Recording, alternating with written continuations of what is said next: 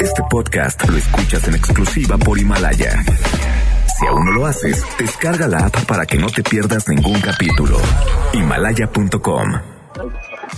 MBS Noticias presenta una forma distinta del periodismo de actualidad, donde las claves son informar, cuestionar y entretener. Vaya que hay temas para ponerlos sobre la mesa. Manuel López San Martín en Para Todos. Lunes, lunes 20 de abril, ahora en punto, movida, muy movida la tarde, mucha información. Soy Manuel López San Martín, gracias que ya nos acompaña. Acaban de estar como todos los días, como todas las tardes, todas las voces, todas en esta mesa, para todos se derrumba el precio del petróleo en el mundo, se derrumba el petróleo estadounidense, el West Texas ha caído a niveles nunca antes vistos. Vaya, la próxima vez que usted vaya a la gasolinera, bien podría preguntarle al despachador cuánto le pagará por llenar el tanque. Y es que el precio del petróleo, ni con los acuerdos planteados por los países productores de petróleo, ha logrado detener su caída. Es un nivel este nunca antes observado, en buena medida generado por la crisis sanitaria, la crisis económica por el COVID-19, pero la situación pinta mal y de malas para la economía. Nos vamos a detener en el tema, hablaremos también de lo que ocurre justo ahora en el Senado. Comisiones han aprobado ya la ley de amnistía, una ley que estaría liberando a algunos internos, internas, a quienes no hayan cometido delitos graves, mujeres, indígenas sobre todo, una ley que no ha gustado a la oposición porque acusan lo importante en estos momentos no sería abrir las cárceles, no sería abrir las puertas de las prisiones, sino enfrentar la situación la emergencia sanitaria en la que nos encontramos y por supuesto la crisis económica. Dicen algunos extraviados en la oposición que se van a abrir las cárceles a los criminales. Bueno, esta es una iniciativa del presidente López Obrador, estaba pendiente en el Senado, se había aprobado ya en la Cámara de Diputados, tendrían que bajarle tres rayitas los opositores a la estridencia, sí, pero también Morena, el partido en el gobierno y el gobierno en sí, tendría que concentrarse, además de en sus prioridades políticas, en otros frentes urgentes, el impacto económico y la crisis en que estamos sobre todo. Mucho que poner sobre la mesa esta tarde, arrancamos con las voces y las historias de hoy. Las voces de hoy. Andrés Manuel López Obrador, presidente de México. Para decirles que así como el lunes es quién es quién en los precios y el martes es de la salud, ya vamos a dedicar miércoles para créditos y jueves para los programas de bienestar y el viernes para todos los proyectos de desarrollo. Arturo Saldívar, ministro presidente de la Suprema Corte de Justicia de la Nación. Es momento de anteponer los intereses de la nación y el bienestar de las personas más vulnerables ante cualquier aspiración personal o de grupo. Pablo Saavedra, director del Banco Mundial para México. Una reforma fiscal, una reforma impositiva postdatada, es decir, por tal vez para el 2022, para pagar la deuda que se genere en este momento. Enrique Alfaro, gobernador de Jalisco. No queremos perseguir ciudadanos, no ese es el propósito, mucho menos estamos buscando multarlos, lo que queremos es que se entienda que esto es en serio, que necesitamos el apoyo de la gente y que bueno, si hay alguien que no lo entienda, si hay alguien que por su responsabilidad o su inconsciencia ponga en riesgo la vida de los demás, pues va a tener que pagar las consecuencias de sus actos y por supuesto eventualmente una sanción. Son las voces de quienes hacen la noticia, los temas que están sobre la mesa y estas, las imperdibles de hoy, le entramos a la información. Comisiones Unidas en el Senado han aprobado la ley de amnistía, esta ley de amnistía en el marco de la crisis que se cocina económica y en la que nos encontramos sanitaria por el COVID-19. Pasa ya al Pleno para su discusión, pero la clave está en el quórum, porque hasta ahora PAN, PRI, PRD y Movimiento Ciudadano han dicho que no acudirán a la sesión. Voy a platicar con senadores de los distintos partidos políticos. ¿Habrá o no habrá quórum. ¿Se aprobará o no esta ley de amnistía? Hasta el mediodía, 51 legisladores habían pasado lista. Se requiere un mínimo de 65 para sesionar. Con 105 asesinatos este domingo 19 de abril, ayer ha sido el día más violento en lo que va del año, un año de por sí violento, sangriento. Esto de acuerdo con el conteo diario del gobierno federal. El Estado de México encabezó la lista con 12 víctimas de homicidio doloso. Ni la crisis económica ni la crisis sanitaria detienen la escalada de violencia. En lugar de repartir despensas, dejen la violencia, pide Andrés Manuel López Obrador a los grupos criminales que han distribuido apoyos por el COVID-19. Escúchelo, bajen, le dice. Estamos atendiendo el coronavirus, pero desgraciadamente seguimos teniendo problemas con homicidios, ni siquiera porque existe esta situación del coronavirus se han calmado. Entonces que no vengan ahora a decir estamos entregando despensas, no, mejor bájenle, bájenle.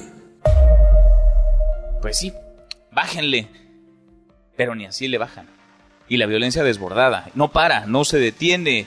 Por desgracia, la violencia sigue escalando. Anuncia el presidente López Obrador un total de 3 millones de créditos para reactivar la economía. Y ojo, eh, que después de la crisis sanitaria viene la económica y la económica puede agravar todavía más la de inseguridad. Dice el presidente que se va a incluir a taxistas de grandes ciudades, a changarros y empresas que no despidieron a sus trabajadores durante esta contingencia en la que seguimos y seguiremos, han dicho en la Secretaría de Salud, por lo menos un mes más. El presidente espera que esta misma semana se seleccione a un millón de beneficiarios. En tanto, las medidas para evitar más contagios entrarán en un punto crítico. Jalisco, Michoacán aplican ya un confinamiento obligatorio por el coronavirus con multas económicas, trabajo comunitario o arresto de hasta 36 horas para quienes violen las restricciones en las calles. No puede haber nadie que no tenga actividades esenciales descoordinados, absolutamente descoordinados. Por un lado el gobierno federal, por el otro algunos estados e incluso municipios tomando decisiones. Es la voz del gobernador de Jalisco, Enrique Alfaro. Hemos tomado la decisión de que a partir de este lunes las medidas de aislamiento social tendrán carácter obligatorio, que quien no las cumpla será sancionado, que la fuerza pública tendrá la encomienda de hacerlas cumplir. No es justo que los que sí están acatando estas medidas paguen por quienes no lo hacen. Insisto, está en juego la vida de todos. La voz de Enrique Alfaro. Ahora la voz del gobernador de Michoacán, Silvano Aureoles, que también va tomando decisiones, brincándose, incluso rebasando al gobierno federal. Esto significa que solo deberán circular por la vía pública quienes tengan que salir para adquirir alimentos, productos farmacéuticos o de primera necesidad, quienes tengan que ir a hospitales o establecimientos sanitarios, quienes tengan que trasladarse para asistir o cuidar adultos mayores, menores de edad, personas dependientes o personas con discapacidad pues acá quedó ya también rebasado, si no es que anulado el subsecretario de Salud, Hugo López Gatel, y sus políticas. No es para menos, ¿eh? porque ahí van los datos, ahí van los números, los números oficiales, la estadística que usted ya sabe, han dicho con el método Sentinel hay que multiplicar. Bueno, en México, hasta el corte de ayer, 8.261 contagios confirmados, la cifra de muertos ya es de casi 700, 686 hasta ahora, pero ojo, varios gobernadores cuestionan las cifras, los datos, de Hugo López Gatel y por eso van tomando medidas por su cuenta y por eso van anunciando sus propios conteos, sus propios datos. El presidente López Obrador, por su parte, negó que los hospitales estén rebasados por el coronavirus. Defendió al subsecretario Hugo López Gatel, aunque ayer en la conferencia de la tarde-noche se dijo que estamos a punto de que el sistema hospitalario, el sector salud, por lo menos en el Valle de México, quede rebasado. Y aprovecho para pedirle a la gente que sigamos actuando de manera responsable y que se le siga haciendo caso a los especialistas, a los médicos, a los científicos. Hugo López Gatel es un especialista de primer orden y además respaldado por un grupo de científicos bueno, y hace unos momentos el propio López Gatel ha publicado un video donde asegura que vamos bien en la reducción de contagios de COVID-19, aunque cada día, conforme avanzan las horas, vemos más casos. Él observa una reducción en los contagios. Escucha estamos logrando reducir la transmisión, estamos logrando tener menos contagios y por lo tanto menos personas enfermas de COVID. Muchas gracias, sigamos disciplinados, nos faltan todavía varias semanas hasta el 30 de mayo o hasta el 18 de mayo, solo si vives en un municipio de baja transmisión. Si y solo si nos mantenemos en casa, vamos a lograr mantener controlada a esta epidemia hasta que regresemos a la normalidad. Tú, quédate en casa. Controlada la epidemia, dice Hugo López Gatel, menos contagios. Asegura, bueno, a decir de los últimos datos oficiales, no, hay más contagios cada día y es natural, en el mundo entero está ocurriendo lo mismo, pero ¿de dónde salió esta información? Veremos si es que se actualiza, veremos si algo cambió, veremos si hay un punto de quiebre en los datos que se presenten hoy por la tarde noche en el Palacio Nacional. 30 millones de estudiantes de nivel básico y medio superior hoy retomaron clases, pero lo hicieron vía remota con el programa Aprende en Casa. Mañana se presentará oficialmente el proyecto de la SEP para el regreso a clases tras la crisis del COVID-19. 2.903 mexicanos siguen varados en distintas partes del mundo. 9.942 connacionales han sido ya repatriados hasta el corte de hoy. México y Estados Unidos extenderán 30 días más las restricciones al tránsito terrestre no esencial en su frontera común. Esto tras revisar el ritmo de propagación del COVID-19 en ambos países. La misma medida aplica para Canadá. Y el presidente López Obrador podría romper su política de cero viajes al extranjero hasta ahora. No ha salido del país. Quiere reunirse con Donald Trump entre junio o julio para agradecerle el apoyo durante esta contingencia y pedirle que implemente el Tratado México-Estados Unidos-Canadá. Además, dice el presidente Xi Jinping, también lo invitó para reunirse en China. Y Alemania reabrió negocios de hasta 800 metros cuadrados. España registró la menor cifra de muertos en cuatro semanas. A partir del 27 de abril, por cierto, dejará salir a las calles a los menores de 12 años y la relajación del confinamiento será paulatina. Es la voz de Pedro Sánchez, el presidente español. Cuando nos cercioremos de que mantenemos a raya al virus y nuestro sistema de salud está listo, avanzaremos en esa desescalada. Si advertimos el menor riesgo, nos detendremos y si es necesario, reforzaremos las medidas de protección nuevamente como hemos hecho durante estas últimas semanas. Bueno, ya le decía, el precio del petróleo en West Texas por los suelos, en el piso y cayendo, caía hasta ahora más del 56% por debajo de los 10 dólares por barril, su mínimo histórico. Y en la buena de hoy, porque también hay buenas, darán transporte a trabajadores del sector salud en la Ciudad de México. Rocío Méndez, cuéntanos, Rocío, ¿cómo estás? Buenas tardes. Así es, Manuel. Gracias. Muy buenas tardes. Para evitar las agresiones de las que siguen siendo objeto por su atención a enfermos de coronavirus, a partir de este martes 21 de abril, la Federación de Sindicatos de Trabajadores al Servicio del Estado, la FEDSE, pondrá a disposición siete autobuses sanitizados y debidamente equipados, incluso con mascarillas individuales, para trasladar a personal de los servicios médicos del gobierno de la Ciudad de México y del ISTE. El líder nacional de la FEDSE, Joel Ayala, dijo que estas siete unidades se suman al servicio de 14 autobuses que trasladan a enfermeros y doctores a hospitales capitalinos y del ISTE a puntos cercanos a sus hogares a través de tres turnos. También adelantó que habrá otros cinco autobuses más para cubrir a más centros de atención hospitalaria con transporte gratuito hasta que concluya la emergencia sanitaria. Es el reporte al momento. And uh, you can join in if you want. Everyone ready? Okay. One,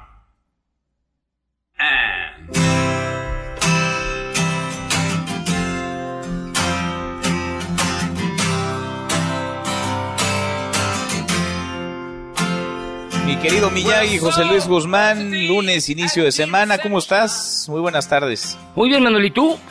Bien, muy bien, cuéntanos, ¿qué estamos escuchando? Pues bueno, tú estás escuchando ni más ni menos que el señor Mick Jagger, que hizo el conteo desde la sala de su casa. Y esto forma parte de la transmisión One World Together at Home, que tuvo lugar el sábado pasado y que de acuerdo a las últimas cifras logró recaudar 128 millones de dólares destinados a la Organización Mundial de la Salud. Histórica, ¿no? Histórica transmisión en un momento histórico también. Sí, completamente. ¿eh? De hecho, yo lo vi únicamente para ver a los Rolling Stones, que son los que estamos escuchando, que tocaron You Can Always Get What You Want, a Paul McCartney, que tocó Lady Madonna, a Elton John, que se aventó I'm Still Standing, y ya después lo puse en mute porque salió Maluma y salió Jennifer López y, y uno que se llama Sebastián Yartra, que no sé qué ha de ser, ha de vender cosméticos, pero bueno, este, mucha gente. Lo que me sorprendió mucho, Manuel, es que ni un mexicano. No, ¿verdad? Ni uno. Para que veas la calidad de nuestra nuestros, nuestros show no, business. pero si hay calidad. Oye, pues era el cumpleaños de Luis Miguel, lo hubieran invitado a él. 50 años cumplió ayer, ¿no? Ayer o antier. 50 años creo que cumplió, lo hubieran invitado. O a lo mejor andaba de fiesta y no, Uy, luego, las no pudo. luego las fiestas de Luis Miguel que son algo serio. Hasta Calígula se pondría rojo en las fiestas de Luis Miguel. son... Son- son de amplio bárbaras. criterio, de, am- de amplio criterio. Bueno. Oye, pero estuvo bueno, ¿no? Estuvo, valió la pena, pues. Muy interesante, ocho horas de transmisión eh, dirigida por Jimmy Kimmel, Jimmy Fallon y... Ay, Colbert, pues se pide a Robert Colbert, si no me equivoco. Bastante interesante, te das cuenta de la calidad de la transmisión y cómo podían ligarse. Por ejemplo, los Rolling Stones, los cuatro estaban separados, cada uno desde la sala de su casa, tanto Mick Jagger como Keith Richards, como Ron Wood y como Charlie Watts, estaban en distintas partes de sus respectivas mansiones, yo no digo casas. Pero este, la transmisión era puntual, no había un solo este, delay pues en el regreso, que es cuando ocurre cuando haces enlaces de esta manera, siempre se retrasa la señal un poco. Bueno, aquí parecía que estabas escuchándolos en un disco perfecto, no, no, extraordinaria la transmisión y un, un, gran gran evento en todos los sentidos, mi estimado Manuel. En todos los sentidos, en todos los sentidos, eh, histórica esta esta transmisión, nunca antes visto y dificilísimo, ¿no? De operar, de ejecutar un concierto así a la distancia con la calidad que se mostró, vale vale muchísimo la pena. Si alguien no lo vio, me imagino estará ya en YouTube, en vaya en varios lados, vale la pena, ¿eh? Porque estuvo estuvo bueno. Mi querido Miyagi, te mando un abrazo. Y fíjate, tan bueno, mi querido Manuel, que no solamente por las actuaciones, hubo muchas historias de vida de médicos y enfermeras realmente conmovedoras que sí te, te movían a, solidarizarte con ellos, porque además tú no tenías que dar lana, donaban dinero las grandes empresas, tú no tienes que poner un peso. Sí, Valió toda la pena, valió toda la pena. Abrazo, Milla, y gracias. Abrazo, Manuel. José Luis Guzmán, como todos los días, a esta hora en esta mesa para todos. Hugo López Gatel es el personaje del momento, es el personaje clave, es un personaje que también polariza, divide opiniones. Hay quienes lo ven como el mayor científico, una persona que está a cargo realmente, que tiene el control de la situación, y hay quienes opinan que es, por decirlo menos, errático en el manejo de esta crisis sanitaria. Nosotros le preguntamos a usted cómo considera el manejo del subsecretario de Salud, López Gatel, de la situación de emergencia por COVID-19 que atraviesa México. Insiste él en que nos preparamos a tiempo, va dando cortes de caja todas las noches, también en las mañanas, ahora a través de un video lo hizo este mediodía. ¿Cómo ve el manejo del subsecretario que tiene poderes plenipotenciarios en esta situación inédita en la que nos encontramos? Improvisado, contradictorio, responsable o institucional. Opine con el hashtag Mesa para Todos, abiertas ya nuestras vías de comunicación, el WhatsApp 55 24 99 1025, viene el teléfono en cabina 51 66 1025. Pausa, vamos arrancando esta mesa, la Mesa para Todos.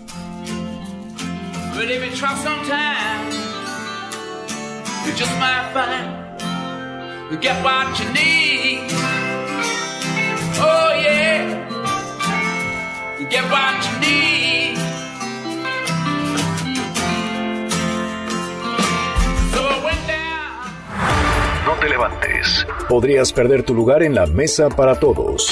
Con Manuel López San Martín. Regresamos. En MBS Noticias, nuestra plataforma digital te espera. Nuestro sitio te acerca a la información de último momento. Tenemos lo más relevante de los acontecimientos nacionales e internacionales. En mbsnoticias.com puedes seguir nuestra transmisión de radio en vivo. Recuerda que en MBS Noticias tenemos información para todos. Este es su archivo muerto en Mesa para Todos.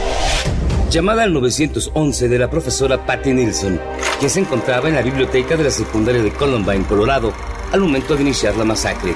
Ese día, los estudiantes asesinan a 12 de sus compañeros y un profesor para luego suicidarse. 20 de abril 1999.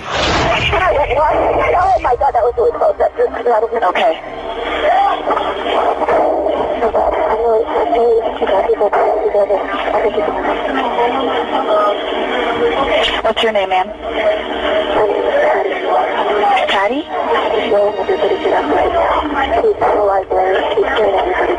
Okay. I have him in the library shooting at students to the lady that I have in the library on the phone. Seguimos, volvemos a esta mesa, la mesa para todos. Bueno, todos son necesarios, pero no indispensables. En el Senado, hoy sí, se necesita llegar a un número, una cifra mágica. 65 senadores presentes para que pueda haber sesión. Después de semanas de estar en una especie de pausa, de stand-by, los legisladores se decidieron a chambear, a regresar para aprobar una sola ley. La ley de amnistía, aunque hay quienes piensan, pensamos que pues ya encarrerados y ya los legisladores decidieron volver a chambear, si decidieron ponerse a trabajar, pues que lo hagan también en otros frentes urgentes. Uno particularmente, el frente económico. Oscar Palacios, Oscar, ¿hay quórum? ¿No hay quórum? ¿Cómo van las cosas en el Senado? Buenas tardes. ¿Qué tal, Manuel? Buenas tardes. Pues hace unos momentos ya la mayoría parlamentaria logró el quórum requerido para lograr sesionar justo en medio de esta emergencia sanitaria por la pandemia de coronavirus. Hay que decirlo, el Senado pues se alista ya para llevar a cabo esta sesión presencial convocada para este lunes a fin de aprobar la ley de amnistía con la ausencia de hecho de legisladores de oposición. Las Comisiones Unidas de Gobernación y Estudios Legislativos Segunda aprobaron hace unos momentos también el dictamen que será sometido a la consideración del Pleno, guardando la sana distancia y con cubrebocas, los senadores de Morena y sus aliados hablaron en menos de una hora este proyecto que plantea otorgar el perdón a quienes hayan cometido delitos contra la salud, encontrándose en una situación de pobreza e incluso también a las personas sentenciadas por aborto. Mientras la ley se discutía en comisiones, la senadora por el PAN, Xochil Gálvez, bueno, pues denunció que le fue impedido el acceso a los balcones del salón de, de plenos para desplegar una lona con la leyenda Plan Emergente de Salud y Economía ya, como lo ha pedido precisamente su bancada en los últimos días. Escuchemos.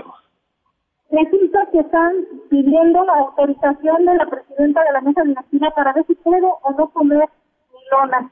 Me están coartando mi libertad de expresión. Nunca en este Senado de la República alguien autoriza a alguien expresar. Entonces, cuando vieron que la metí desde abajo, se dieron cuenta que traía una lona y dieron la instrucción de que no la pongo.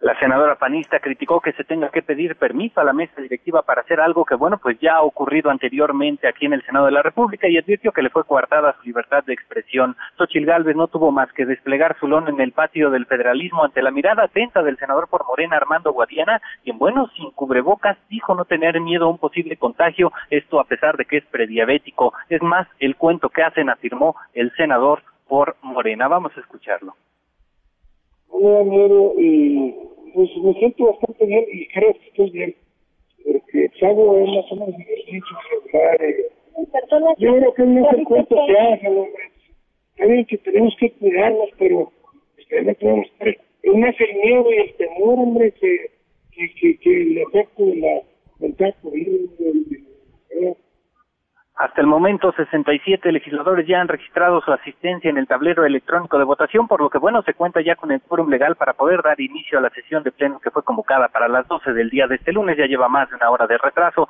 Por lo pronto, senadores de oposición, justo en estos momentos, anuncian que acudirán para dar la batalla, acudirán a esta sesión, van a dar la batalla y van a exigir que se legislen temas que realmente, según ellos, importan a la población, como es precisamente el plan de emergencia económica que han planteado desde días anteriores. Manuel es el reporte. Buenas tardes. Buenas tardes, entonces, apenita se logra y ya perdida, digamos, la primera batalla que pasaba por el quórum, entonces van los legisladores de oposición, van a dar una segunda batalla al Pleno para poner sobre la mesa, Oscar, otros temas, me imagino sobre todo la urgencia de legislar el tema de la crisis económica. Exactamente, es justo lo que anuncia en estos momentos el coordinador de los senadores del PRI, Miguel Ángel Osorio Chong. Precisamente se alcanzó y el quórum, precisamente Morena y sus aliados lograron, por, supuesto, que se lleve a cabo la sesión. Y sí van a acudir, a acudir algunos senadores de oposición del PRI, del PAN, del PRD, del Movimiento Ciudadano, pero eso sí dicen, dicen para dar la batalla y exigir que en esta sesión también se aborde el tema económico y de salud que señalaron, pues son los temas que realmente importan en estos momentos. Pues veremos. Gracias, Oscar. Hasta luego. Hasta muy pronto, muy buenas tardes. A ver, yo considero que está bien la ley de amnistía, si la quieren legislar, si la quieren sacar, adelante. Ahora, ya entrados sin gastos, y los legisladores decidieron ponerse a chamber, particularmente los de la mayoría morena y conexos, pues que lo hagan también en lo urgente, en otro frente urgente, el frente económico. Le agradezco mucho a la senadora del PRI, Claudia Ruiz Macía, que platique con nosotros esta tarde. ¿Cómo estás, Claudia? ¿Cómo estás, senadora? Buenas tardes. ¿Qué tal? Qué gusto saludarte. Pues aquí, ante esta cerrazón de, Morena y sus aliados, que no quieren discutir los temas que nos preocupan a todos, cómo eh, se evalúa la estrategia de salud, vamos a echar a andar un plan de reactivación económica eh, de de veras y eh, la convocatoria a un acuerdo nacional para que nos sumemos todos a, a convidar a que podamos sumar esfuerzos para, para enfrentar bien estos retos que tenemos en lo sanitario, en lo económico y muy probablemente en lo social dentro de poco. Pues sí, pues sí, porque van conectadas, ¿no? Las, las cosas. A final de cuentas, el COVID-19 desata una crisis económica también y la crisis económica puede agravar la de inseguridad que vivimos. ¿Qué va a hacer el PRI, senadora? ¿Hasta dónde dar esta batalla? Porque entiendo, pues, que la orden del día trae o traerá solamente un punto a discutir y votarse, que es esta ley de amnistía. Mira, eh, ahora que ellos alcanzaron el quórum con su mayoría, el bloque de contención hemos decidido entrar a la sesión para dar la pelea justo al inicio de la sesión donde se plantea el orden del día eh, para ahí insistir en que se incorporen estos temas. Eh, la evaluación de la política de las medidas de salud, el tema de construir una verdadera estrategia de reactivación económica y la convocatoria impacto a un acuerdo nacional entre el sector público, el privado y el social. Ahí ¿Van como bloque entonces? ¿La oposición y el Senado va como bloque en estos temas? Es. es, una, es un acuerdo que tenemos entre nosotros, pero te voy a decir, no es un tema de porque los senadores de el PAN, del PRI, del PRD o de MC tengamos una idea que es mejor o no, es porque estamos recogiendo el sentido de la gente en todas las entidades. Lo que la gente quiere es sí que trabajemos los legisladores, pero para resolver los problemas que están afectando a todas las familias, los problemas de salud, los problemas económicos. Por eso nos hemos opuesto a que esta sesión se trate exclusivamente del tema de la amnistía. Nos parece que los mexicanos lo que quieren son respuestas de otra naturaleza a los problemas que están enfrentando todas las familias en todo el país. Veamos, eh, platiquemos va a ser una sesión, ya está haciéndola muy intenso. Senadora, te agradezco estos minutos. Gracias a ti por la oportunidad y aquí estoy pendiente. Eh, van a estar pasando cosas el día de hoy.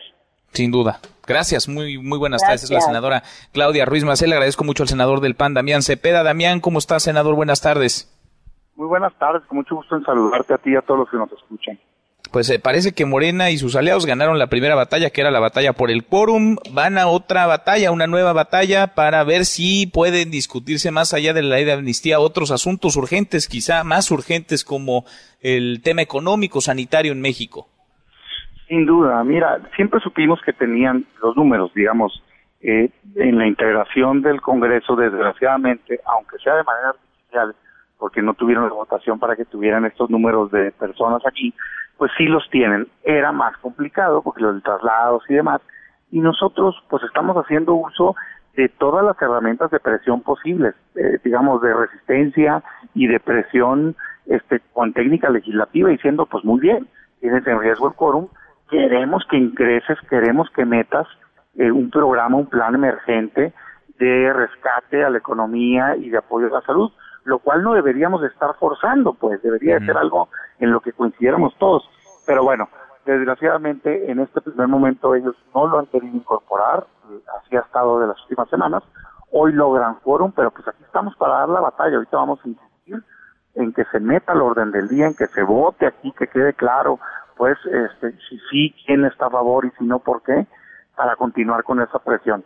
Y Ahora, ¿cómo, hacerse escuchar ahí, Damián, senador? ¿Cómo hacerse escuchar cuando eh, nos decía el viernes apenas el vicecoordinador de Morena, Cristóbal Arias, decía pues que construyan los dictámenes desde comisiones, que pongan las ideas y las propuestas sobre la mesa en una ruta institucional. Hoy por hoy dice no no lo está, no lo hay, como sí lo hay, aseguraba y está ya listo el dictamen con el tema de la ley de amnistía. ¿Cómo hacerlos? Eh, no sé si entrar en razón, pero por lo menos que los escuchen. De entrada tendrían que empezar diciendo la verdad no había dictamen de la ley de amnistía que ahorita acaban de sesionar hace unos minutos y lo acaban de votar. Las iniciativas para la ley de emergencia económica están debidamente registradas. De hecho, porque están registradas es que vamos a pedir que sean sometidas a votación. Desde que se votó los programas sociales en la Constitución, se propuso el ingreso básico universal. Está registrado como reforma constitucional y como reforma a la ley de desarrollo social. Hay un sinnúmero de propuestas en materia fiscal.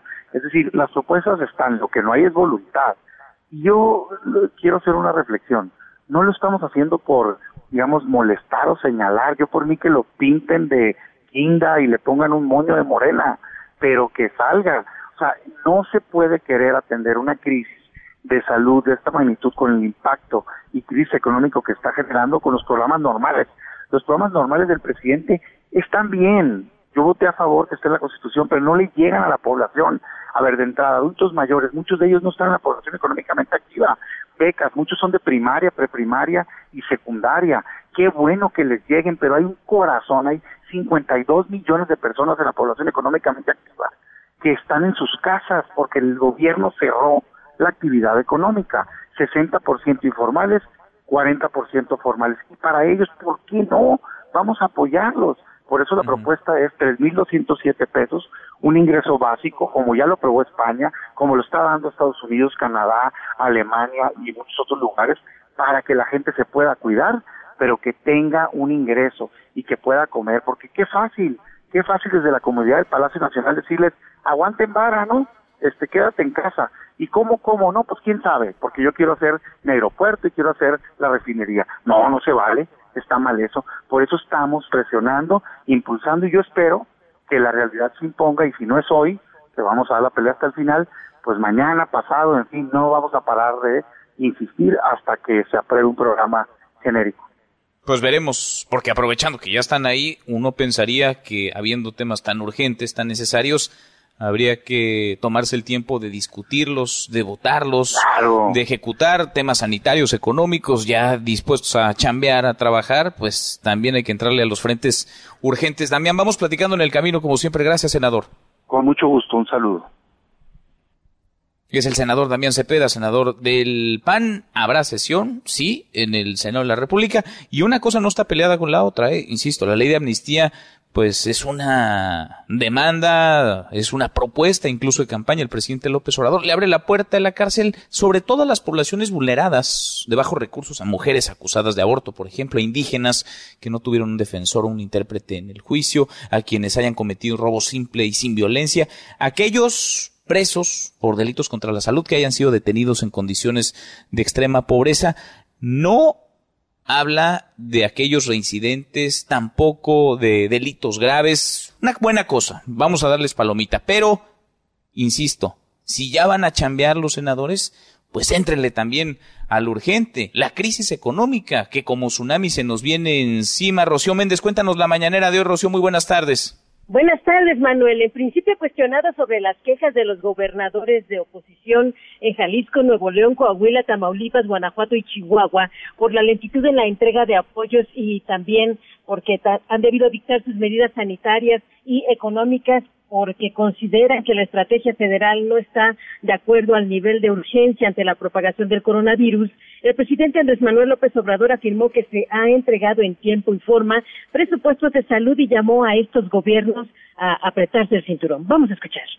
En el caso de los gobernadores, todos está demandando más recursos. Las transferencias del gobierno federal a los estados, nosotros las hemos entregado en tiempo, en forma, en cantidad. No hay atraso, que quede esto claro. Ahora quienes tienen más ingresos propios y están siendo afectados por el coronavirus. Nosotros lo que recomendamos pues es que se haga un ajuste a los presupuestos y la mejor recomendación es el que se aplique la política de austeridad republicana. ¿Qué es lo que nosotros vamos a hacer? Le vamos a dar otra vuelta a la tuerca porque se puede ahorrar sin despedir trabajadores, sin cancelar los programas prioritarios, y a partir de mañana, Manuel, negocios que no hayan despedido a sus trabajadores, pero que estén afectados por la cuarentena, podrán adquirir un crédito. Hay que verificar la página www.ins.gov.mx. Estas son indicaciones del gobierno federal que explica Zoé Robledo. Es muy importante la aclaración que destacó por las dudas de la gente. Estos fondos con los cuales se respaldan los préstamos no son cuotas ni tampoco los fondos del INS. Vamos a escuchar. El potencial de patrones de este universo de empresarios solidarios es de 645.102 en todo el país. De estos 645.000, 505.000 son empresas de 1 a 5 trabajadores, es decir, son realmente las pequeñas empresas, las fondas, las estéticas, las peluquerías, los abarrotes, las pequeñas misceláneas. Esos son los que mantuvieron la misma plantilla enero, febrero y marzo cuando hicimos el corte del 15 de abril.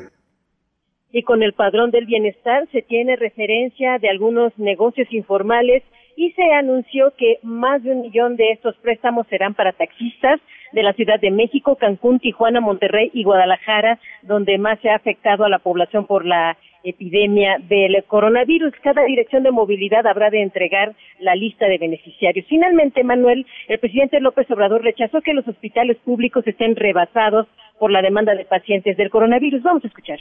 No hay problema de rebase, pero hay infraestructura. Hemos estado trabajando en eso. A pesar de que nos dejaron en el suelo el sistema de salud, no tenemos problema, afortunadamente. Tenemos las camas de los hospitales que se necesitan para hacer el inventario último de camas, ventiladores, monitores, médicos, especialistas, enfermeras.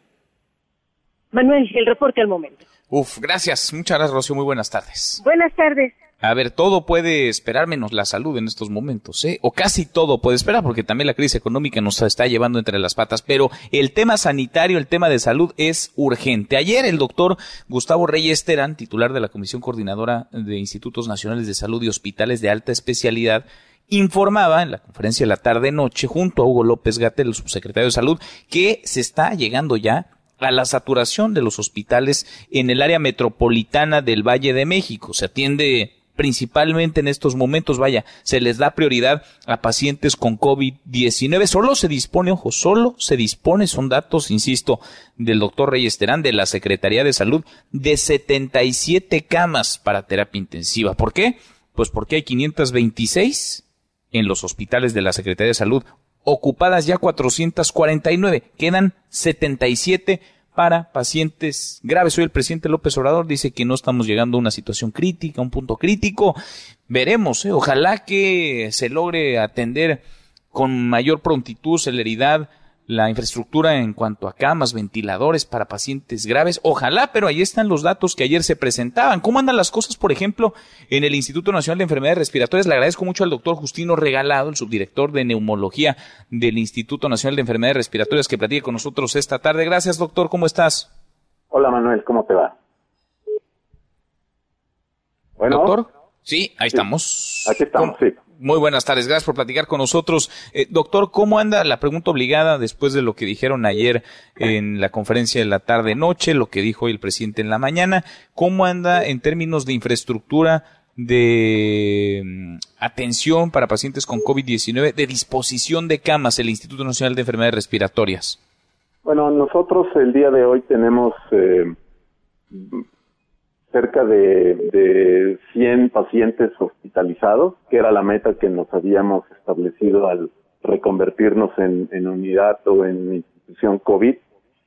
Y de los cuales, eh, de estos 100 pacientes, tenemos 84 pacientes que son positivos, 12 que son sospechosos, y de estos mismos 100 tenemos a 81 pacientes en, eh, en, en ventilación mecánica, lo que quiere decir que están en condiciones de, conectados a un ventilador. Nuestras áreas de terapia intensiva pues, están desde hace un rato saturadas y estamos nosotros hemos reconvertido áreas de, de hospitalización general para que funcionen como como unidades de terapia intensiva. Entonces eh, tenemos todavía una reserva de espacios. Eh, estamos digamos eh, muy cercanos a la saturación total sin embargo, bueno, nosotros lo que hemos estado procurando es, eh, eh, pues, la, en la medida de lo posible, eh, progresar lo más rápido posible a estos pacientes, eh, a los que se puede ir evolucionando positivamente, quitarlos del ventilador y esto nos da la oportunidad de seguir atendiendo pacientes críticos y desde luego darlos de alta. Entonces, sí, nada más perdón, perdón, doctor. es de cerca de 200 pacientes este, ahora pues estamos con la mitad, de los cuales pues la gran mayoría pues, se ha ido a su casa eh, en buenas condiciones. Sí. perdón, eh, perdón que lo interrumpa, doctor, pero a ver, para no poner eh, palabras en su boca y para que nos quede a todos muy claro, la capacidad máxima en el Instituto Nacional de Enfermedades Respiratorias es de 100 camas, 100 pacientes que requieran, digamos, cuidados mucho más intensivos al mismo momento. Nuestra capacidad, la que habíamos planteado en la primera, en nuestra, vamos, en la primera fase, ya la, ya la alcanzamos. Tenemos todavía una reserva hoy de alrededor de, vamos a decir, otras eh, 25, 30 camas. eh, de las cuales este, considera, tenemos para ventilación mecánica, ya llevamos 81 pacientes, tenemos ventiladores disponibles para unos cuantos más, otros 10 ventiladores, por poner una cifra cercana a lo, a lo real. Y estamos en espera de que va, porque ha ido llegando nuevo equipo. Entonces, eh, esto, conforme se va llegando y se va habilitando y revisando, pues, se va integrando al, a la, al uso. Ahora, aquí es importante mencionar algo que se comentó el día de ayer en lo que el, el responsable de la Comisión Coordinadora de los Institutos Nacionales de Salud denominó como magna reconversión, donde nosotros ya estamos trabajando para incrementar en un 150% más nuestra capacidad, es decir, llevarla de los 100 a los 250 pacientes. Estamos, este, pues eh, ahora sí que trabajando a marchas forzadas, estamos coordinándonos con los otros institutos nacionales de salud y con los hospitales de la, de la Ciudad de México para esta red de la que también ya se ha hablado, para tratar de, de ir eh, acomodando a los pacientes en la medida de lo posible que se van, que están solicitando o demandando la atención en la zona metropolitana. Actualmente pues estamos cercanos a nuestro margen eh, y bueno, nos preocupa porque van llegando pacientes todos muy graves y que muchas veces pues el tiempo que nos queda para poderlos acomodar en otros hospitales a veces es muy estrecho, a veces es nulo porque básicamente llegan a ser este, intubados y, hospitalizados en, las zonas críticas. Pero hasta ahora, bueno, estamos eh, tratando de, que no nos rebase el problema. Doctor, en el Instituto Nacional de Enfermedades Respiratorias, ¿la situación día es crítica o es manejable en estos momentos? Nuestra situación, bueno, nosotros desde los últimos 10 años hemos enfrentado esta situación de reconvertirnos por problemas de influenza todos los inviernos. Es decir, es algo que a lo que estamos acostumbrados. Sin embargo, la comparativamente, pues bueno, está en escala, esto es, eh, estamos hablando de algo eh, muchas veces más grande de lo que estamos habituados. No nos sentimos rebasados, pero el problema tiene que ver también con el, la cuestión del desgaste, el desgaste del personal, desde luego el temor, pues todos también son padres de familia, madres de familia, también tienen, este, pues, eh, digamos, la misma posibilidad, aunque están muy bien protegidos todos, pero siempre la preocupación del contagio, estamos extremando precauciones.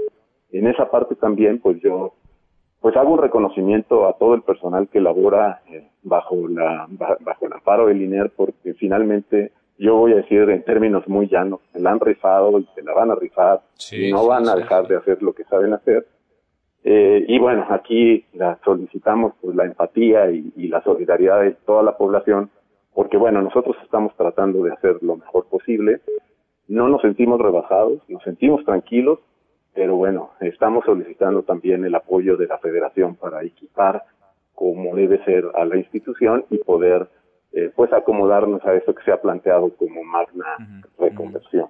No son verdaderos héroes, lo hemos dicho, quienes están desde los camilleros, el personal de enfermería, médicos, anestesiólogo, vaya, todos el personal administrativo en los hospitales, en serio que se la están jugando, en serio están que en el primer frente de batalla. Ahora, doctor, estamos lejos, relativamente estamos lejos todavía del pico de contagios, a decir de lo que nos han explicado desde el sector salud, desde la Secretaría de Salud, llegaría eh, por ahí de mayo, si no es que hasta junio. Eh, ¿Qué necesitan ustedes? ¿Qué requerirían para poder hacer frente a esa situación adversa en el momento más crítico de la mejor manera posible? Pues nosotros hemos eh, solicitado, bueno, desde luego ahí es un es muy difícil enumerar eh, todo lo que se puede necesitar. Se ha pedido el equipo, se ha pedido al personal, se ha pedido desde luego todos los insumos que implica la atención de este tipo de pacientes y, la respuesta ha sido, yo quiero dejarlo muy claro, también ha sido positiva. El INER ha sido además beneficiado por, no nada más por la federación, sino por los ciudadanos que espontáneamente han ofrecido apoyo, ya han ofrecido donativos, ya han ofrecido trabajo, ya han ofrecido lo que hacen que puede ayudar. Realmente la respuesta ha sido satisfactoria. Yo no diría que el INER necesitaría, pues más allá de lo que ya se ha tramitado y se está gestionando para poder adecuar a la institución a las necesidades que implica eh, expandirse de, de, la manera en la que en la que yo lo he comentado. eh, pues cuándo va a llegar el pico depende de varias cosas y depende fundamentalmente de la respuesta de la sociedad. A veces la sociedad observa y mira y escucha lo que está pasando y no se siente completamente parte del problema. Y bueno, aquí son actores fundamentales. Se quedan en su casa, si evitan las conglomeraciones y aglomeraciones, si siguen las eh, indicaciones de la autoridad, esto va a hacerse, puede que sea largo, pero no llegaremos a rebasar la capacidad del sistema de salud. Si no lo atendemos, seremos responsables de que esto nos rebase. Probablemente esto estamos esperando que ocurra hacia la semana del 8 al 15 de mayo. Eh, ojalá que, pues, ojalá que esto no ocurra, es decir, que no nos rebase. Y si el pico viene hasta junio o, semanas después, pero si lo mantenemos con un sistema de salud, de salud robusto, con la capacidad de atención, creo que eso va a ser muy positivo, más allá de que, bueno, las afectaciones por quedarse en casa y todo lo económico va a ser muy duro, pero la parte de salud, siempre que estemos vivos y saludables, podemos rehacernos, podemos reinventarnos, podemos empezar de cero. Muertos no les servimos a nadie. Pues no. Que haya suerte, doctor, ánimo y seguimos platicando. Muchas gracias. Gracias, gracias por su interés, Manuel. Hasta luego. Gracias. Muy buenas tardes. El doctor Justino Regalado, el subdirector de neumología del Instituto Nacional de Enfermedades Respiratorias. Y es que estamos a punto, ¿eh? a punto de una etapa crítica, y no es exagerada la palabra, a punto también del desbordamiento de un sistema de salud que de por sí ya venía con rezagos, ya estaba desmantelado, no de ahora, ¿eh? desde hace muchos años. Bueno, pues esta falla puede exhibir la descomposición que hay como ha quedado en claro en otras partes del mundo. Los mejores sistemas, los más preparados, los de mayor infraestructura también han colapsado con este coronavirus y le tengo pues le tengo una mala, le tengo una mala noticia porque la Organización Mundial de la Salud ha señalado hace unos minutos que lo peor del COVID-19 está por venir y urgen a prevenir una tragedia a los gobiernos del mundo. Eso lo sanitario cruzado con lo económico, porque le tengo otra mala y ahora lo platicamos a detalle, pero el precio del petróleo está en niveles nunca antes vistos, históricamente bajos. El petróleo de Estados Unidos se hunde, el precio del barril llega a 60 centavos de dólar. Pausa y volvemos con un resumen de lo más importante del día esta mesa, la mesa para todos. No te levantes. Podrías perder tu lugar en la mesa para todos. Con Manuel López San Martín. Regresamos. Por su trabajo y valor, muchos los llaman héroes. El personal médico de México trabaja día y noche para sacar al país adelante. Son la primera línea de batalla en contra del coronavirus. Cada una de sus acciones las podríamos calificar de hazañas. Ellos dejan a sus familias para luchar por la vida de otros. Estos héroes son doctoras, doctores, enfermeras, enfermeros, residentes, personal de apoyo, limpieza y administrativo. Mujeres y hombres que luchan incansablemente por el bien de los demás. México y su gente agradecemos su valor. Con su fortaleza ante la adversidad, México saldrá adelante. Gracias. Muchas gracias. En Mesa para Todos, la información hace la diferencia. Con Manuel López San Martín. Seguimos, volvemos a esta mesa, la mesa para todos. La hora con 48, vamos con un resumen de lo más importante del día. Resumen nacional. Descoordinación por decirlo menos, una cosa dice la federación, una cosa dice Hugo López Gatel, el subsecretario de salud, otra están haciendo algunos gobiernos estatales, por ejemplo en Jalisco, desde hoy se aplica el confinamiento obligatorio, se contemplan arrestos de hasta 36 horas por violar las restricciones. Esto lo anunció el gobernador Enrique Alfaro ayer. También en Michoacán, en Michoacán se ha decretado el aislamiento obligatorio con multas económicas, trabajo comunitario y aislamiento forzoso en 10 centros. Sí, forzoso en 10 centros instalados para este objetivo. Es la voz del gobernador del estado de Michoacán, Silvano Aureoles. Esto significa que solo deberán circular por la vía pública quienes tengan que salir para adquirir alimentos, productos farmacéuticos o de primera necesidad, quienes tengan que ir a hospitales o establecimientos sanitarios, quienes tengan que trasladarse para asistir o cuidar adultos mayores, menores de edad, personas dependientes o personas con discapacidad. Es un virtual toque de queda, por lo menos en Jalisco y Michoacán, a pesar de las recomendaciones, de las decisiones de la federación. Ahí se rascan con sus propias uñas y ahí ya se brincaron a la autoridad sanitaria del país. Aquí en la Ciudad de México, Claudia Sheinbaum descartó que lleguen a medidas extremas como multas o detener a la gente que salga a las calles. Bueno, y en la Secretaría de Salud se reporta que en lo que va del año se han registrado ya 150 casos de sarampión en la capital, 126 casos en el Estado de México, 23 y en Campeche uno. Solo 30 personas tenían antecedentes de vacunación. Y el Instituto Nacional de Estadística y Geografía, el INEGI, amplió el plazo para que la población pueda participar en el censo de población y vivienda 2020 que se quedó pues a medias, trunco, podría participar el ciudadano, usted y yo, proporcionando información a través de internet o vía telefónica hasta el próximo 30 de abril. Si no lo visitaron en su domicilio, si no lo censaron, métase a la página del INEGI, llámele al INEGI, pues para que lo cuenten y para que participen en este ejercicio. Y el avión presidencial llegaría a México en 15 días, el avión que nos ha costado un dineral estacionado en los Estados Unidos, en California. Bueno, hoy el presidente López Obrador lo dijo en la mañanera. Por cierto, la rifa, la del 15 de septiembre, la rifa del avión, donde el premio no es el avión, sigue en pie. Hasta aquí el resumen con lo más importante del día. Pausa y volvemos. Hay más en esta mesa, la mesa para todos. Información para el nuevo milenio. Mesa para todos, con Manuel López San Martín. Regresamos. Más información y análisis en Mesa para Todos con Manuel López San Martín. Los numeritos del día.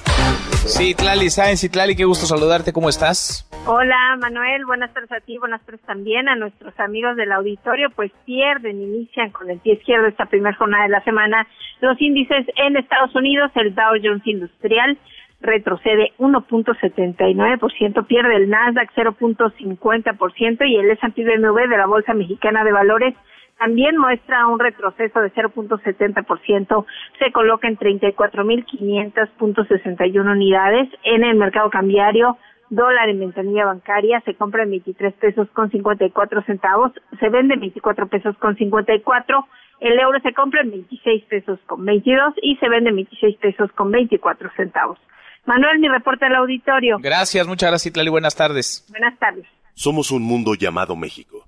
HSBC presenta. Son tiempos de desafíos, pero frente a ellos está el mundo que se queda en casa, el de los que llevan despensa para sus mayores, el de quienes postean día 15 de la cuarentena, el mundo que festeja cumpleaños por videoconferencia y también el de los que siguen saliendo para mantener el país en marcha. Hay miles de mundos en México. Esa es nuestra fuerza y si los unimos todos, somos mucho más que un país. Somos un mundo llamado México. HSBC. Juntos prosperamos. Economía y finanzas con Eduardo Torreblanca. Lalo, qué gusto saludarte, ¿cómo estás? Realmente, Manuel, me da gusto saludarte y poder saludar al público. Muy buenas tardes. Bueno, hablar ya de un desplome es hablar de lo obvio, ¿no? Colapsó, de plano colapsaron los precios del petróleo. Estoy leyendo aquí información que va saliendo justo ahora.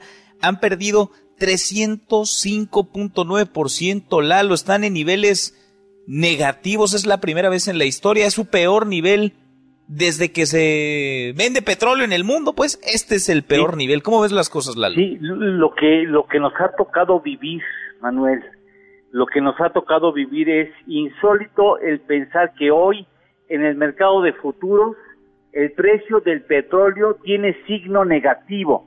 Es decir, si tú quisieras comprar petróleo, te pagan por llevártelo. O sea, no tendrías que pagar el petróleo, sino te pagan a ti para que lo recojas en mayo, digámoslo así, y a ver dónde diablos lo almacenas. Porque el problema es ese, el problema real es que hay una hay un mundo que tiene más oferta que demanda. y aquí queremos seguir sacando petróleo y regalándolo, perdiendo dinero todos los días, Lalo.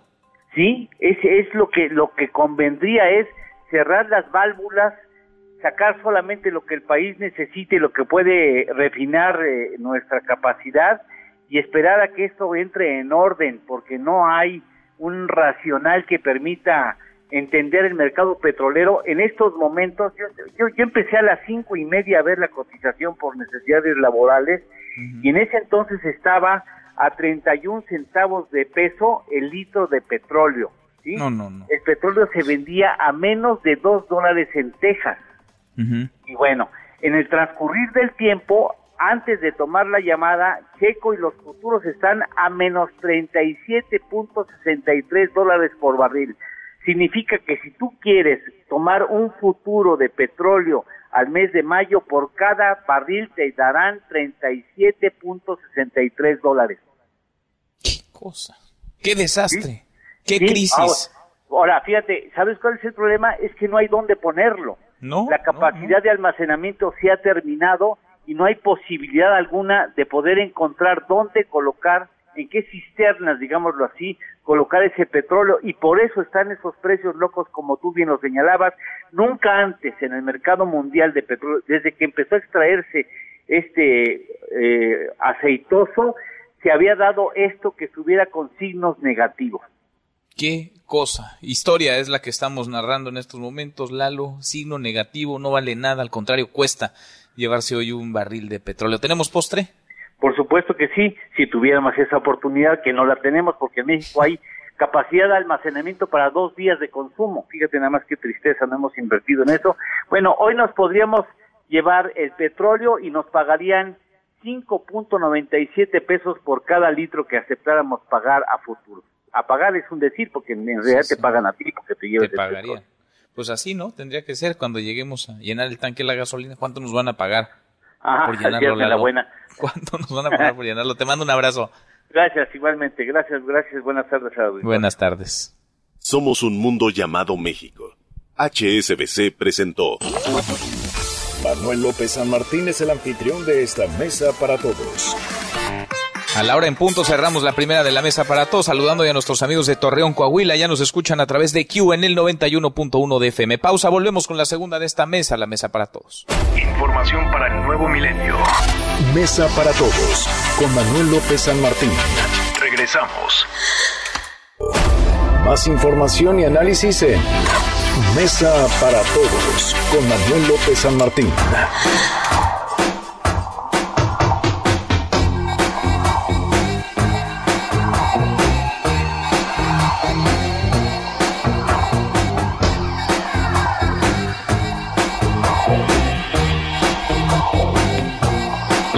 Cinco minutos, gracias que nos acompaña. Arrancamos la segunda de esta mesa para todos. Es lunes, un lunes intenso, movido, lleno de información, un lunes desastroso para la economía, para el petróleo, un lunes de incertidumbre. Revisamos las redes, cómo se mueven las cosas en Twitter. Vamos de las redes esta mesa, la mesa para todos. Caemos en las redes. Bueno, y es que se está moviendo el hashtag petróleo, hashtag WTI es la inicial de la mezcla West Texas, la mezcla estadounidense. Bueno, es, en serio es desastroso lo que está viviendo el mercado petrolero este día. El West Texas, sus futuros, se han derrumbado este día 306% o 55.90 dólares. Terminaron la sesión en menos 37.63 dólares por barril, un nivel nunca antes registrado por el mercado, el nivel mínimo en su historia. El contrato de crudo estadounidense de segunda posición, futuros a junio de este mismo año, usted compra para que le vendan, si es que alguien le va a querer vender ya estos precios, perdió un 18%, un mínimo récord de 20.43 dólares por barril. El Brent ha bajado 2.51 dólares por barril, un 8.9% a 25.57 dólares. Pero lo del West Texas, vaya, es reflejo de la crisis que se nos viene o en la que ya estamos, el tsunami económico que nos va a bañar a todos como planeta. Si usted quiere comprar hoy un barril de petróleo, prácticamente le pagan. por llevárselo. No prácticamente, le pagan por llevárselo porque usted le va a perder dinero.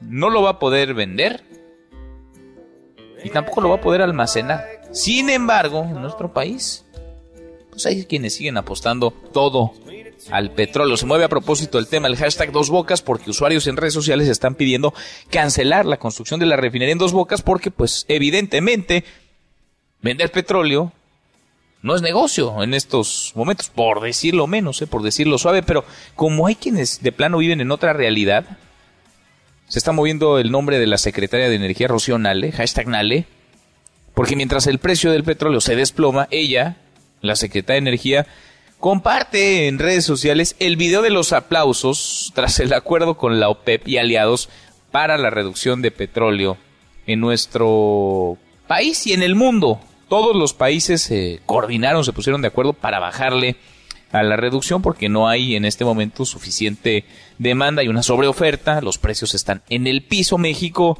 ya sabe, México se salió de la línea, se rebeló. Donald Trump entró al quite, nos ayudó, nos echó la mano para que nuestro país fuera el que menos baja su producción petrolera, aún a pesar de los precios. Escuche los aplausos que presumió en sus redes sociales Rocionale. Mexico has already agreed, and I, now I would like to ask you, do you agree with these terms? I go with the consent, so I agree.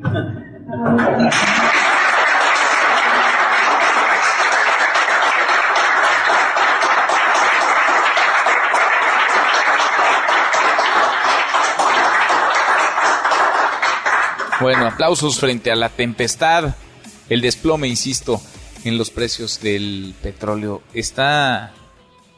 Vaya, está para llorar. La situación está en el piso. El precio de barril de petróleo, más de 306% la caída, está vendiéndose a menos 37.63 dólares por barril. Le pagan si se lo lleva. Obviamente le perderá, pero le pagan. Le pagan si se lo lleva. Se sigue moviendo el hashtag Coronavirus, hashtag COVID-19, como desde hace semanas, meses. Ya vamos para, el do, para los dos y medio millones de contagios en el mundo, dos millones cuatrocientos cuarenta mil quinientos veintiocho, casi ciento setenta mil muertes, son ciento sesenta y siete mil quinientos noventa y dos. Y contando, y lo peor no es eso, lo peor dice la Organización Mundial de la Salud, es lo que viene. Tedros Adhanom, el director general de la OMS, ha dicho hoy que lo peor aún está por venir en el brote de coronavirus. Ha levantado nuevas alarmas sobre la pandemia ya que muchos países asegura están comenzando a aliviar las medidas restrictivas. Confíen en nosotros, lo peor está por venir, asegurado. Hay que prevenir esta tragedia. Es un virus que muchas personas asegura no entienden, no terminan, no terminan de entender. Deportes con Nicolás Romay. Querido Nico, qué gusto saludarte, ¿cómo estás? Bien, Manuel, igualmente me da gusto saludarte a ti y a toda la gente que nos acompaña. Muy pendientes de la E-Liga MX, ¿eh? Necaxa contra Puebla, está arrancando 0 por 0. Por si tenías la duda, Manuel, está arrancando en estos momentos. Oye, me eh, encanta la, la E-Liga, me encanta, me parece una idea fantástica, además para entretener a quienes están hoy guardados en su casa y para pues, mantener también un poco de emoción y hacer a un lado las malas noticias que nos abruman, ¿no? Tanto en temas de salud como económicos, Nico. Totalmente, totalmente de acuerdo, mantenernos entretenidos a todos, ¿eh? a los jugadores que también están llegando en una etapa de desesperación, incluso pues de depresión, de decir, oye, llevo dos meses aquí entrenando en mi casa, no puedo hacer lo que más me gusta, ¿no? Entonces también a los futbolistas los entretienes, a los medios de comunicación los entretienes y hay información, hay algo de, de qué platicar de actualidad deportiva, ¿no? Eh, Pumas y, el conjunto de León son líderes, han ganado todos sus partidos, nueve puntos, lo están haciendo muy bien. Eh, la verdad es que se nota que hacen la concentración estos dos equipos, ¿eh? Se nota que juegan bastante, pero bastante a FIFA. Y bueno, ahí están dejando mucho que desear Chivas, América, son equipos que, dejan mucho que desear, lo mismo Cruz Azul. Pero bueno, esto entendemos que apenas empieza y tenemos las jornadas muy rápido, ¿no? Prácticamente solamente un día a la semana se está descansando de esta Liga MX. Y por el otro lado, Manuel, ya en la vida real, ya platicando de lo que sucede en la vida real, bueno, pues eh, lo que hablábamos el lunes, eh, se elimina ya el ascenso y descenso, pero faltan todavía cosas que confirmar,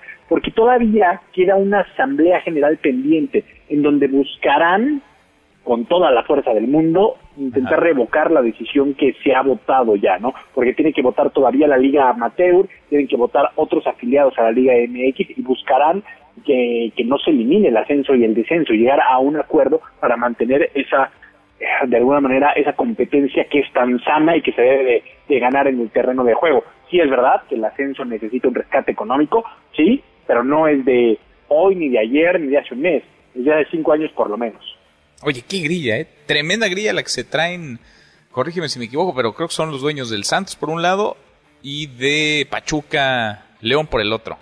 Sí, Jesús Martínez y Alejandro Arragorri, el día viernes sale un comunicado de, de Arragorri la, verdad es que sin mucho sentido, porque creo que no estamos en un momento ni en el país ni en el fútbol como para pelear así, ¿no? Y señala directamente a Jesús Martínez eh, como alguien que ha filtrado información, como alguien que va en contra de, lo que se vota, eh, cuando pues, Jesús Martínez, como muchos dueños, votaron en contra, ¿no? Fue una, una votación muy cerrada, 8 a 7 ganó el eliminar el ascenso y el, descenso. Jesús Martínez no va a contestar, no, no se va a meter en, eso, pero sí nos deja muy claro que el fútbol mexicano está más dividido que nunca.